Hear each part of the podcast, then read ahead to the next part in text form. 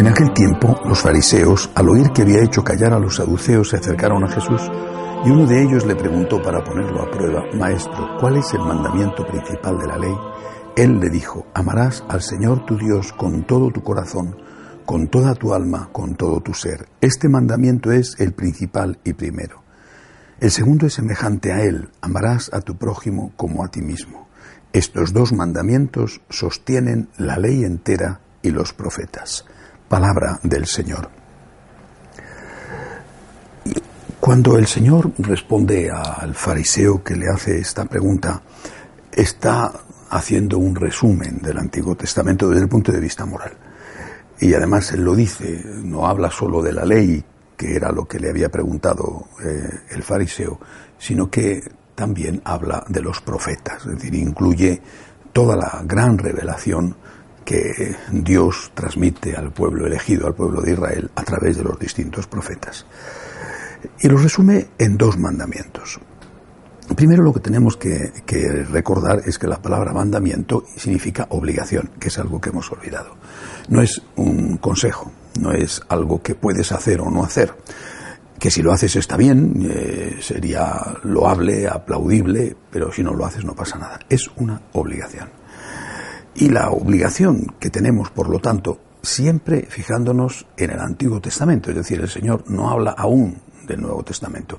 Lo irá haciendo, lo ha ido haciendo a lo largo de su vida y lo hará de forma definitiva eh, cuando dé el mandamiento nuevo el jueves santo por la noche. Pero en ese momento, resumiendo todo el Antiguo Testamento, es decir, ley y profetas, Moisés y profetas, eh, lo que él dice es, primero, Dios, y segundo, el prójimo. Primero Dios, es decir, la raíz tiene que estar bien puesta, primero Dios, con todo lo que eso significa, la primacía de Dios, el señorío de Dios, y repito, con todo lo que eso significa, por ejemplo, la oración, la liturgia, eh, la liturgia hecha con respeto, hecha con, con devoción, no hecha de cualquier manera.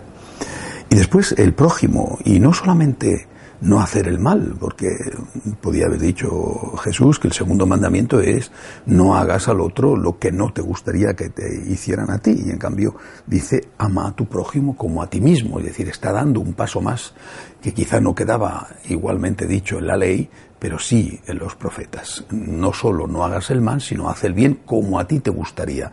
Él, repito, en Jueves Santo pondrá un escalón más, eh, ama a tu prójimo como yo amaría a tu prójimo, es decir, la imitación de Cristo. Pero en este momento que resume el Antiguo Testamento pone estos dos principios. Primero Dios, segundo el prójimo.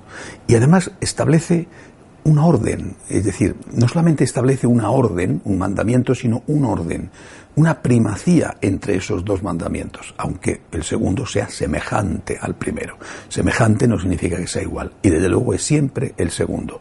Primero Dios si nosotros suprimimos de nuestra vida la motivación espiritual, si solamente hacemos las cosas por una motivación humana o humanista, es decir, en función de nuestra apetencia, de nuestro talante, de nuestro grado, que puede ser alto, de, bonomía, es decir, de, bondad natural, pues el que no tenga esa bondad natural o la tenga más bajita, pues no lo hará. Y el que mm, eh, llegue a su límite, aunque sea muy alto, pues ahí se parará. En cambio, cuando está Dios en el primer lugar, pues si tienes una bondad natural regularcita, pues llegarás a una bondad natural buena. Si tienes una bondad natural buena, llegarás a una bondad mejor. Y si tienes un carácter maravilloso y un, corazón lleno de misericordia y lleno de compasión, pues entonces darás todavía un paso más y serás un santo. Es decir, el Señor cuando está en el primer lugar de nuestra vida, siempre nos va a abrir horizonte, siempre nos va a impulsar, siempre nos va a hacer ir más allá de lo que haríamos si no le tuviéramos a él. Eh, eh, el, hombre llega a donde llega y evidentemente somos muy distintos y por lo tanto unos llegan más y otros llegan menos en todo. Bueno, también por lo tanto en el ámbito moral. Bueno, pero si estás solo llegas a donde llegas y si estás con Dios siempre llegas un poco más allá, aunque posiblemente alguien que está con Dios pueda llegar menos que otro que esté sin Dios. Pues sí, porque eh, una persona que es poco inteligente, aunque tenga un buen profesor de matemáticas, es posible que llegue mm, menos adelantado en matemáticas que una persona más inteligente sin profesor, naturalmente. Pero el menos inteligente sin profesor aún llegaría muchísimo menos que lo que llega él mismo con ese buen profesor. Por tanto, primero Dios, no olvidemos esto, primero Dios y segundo el prójimo. Segundo el prójimo, no hagas el mal, haz el bien y sobre todo haz el bien que haría Cristo si estuviera en tu lugar. De pie, por favor.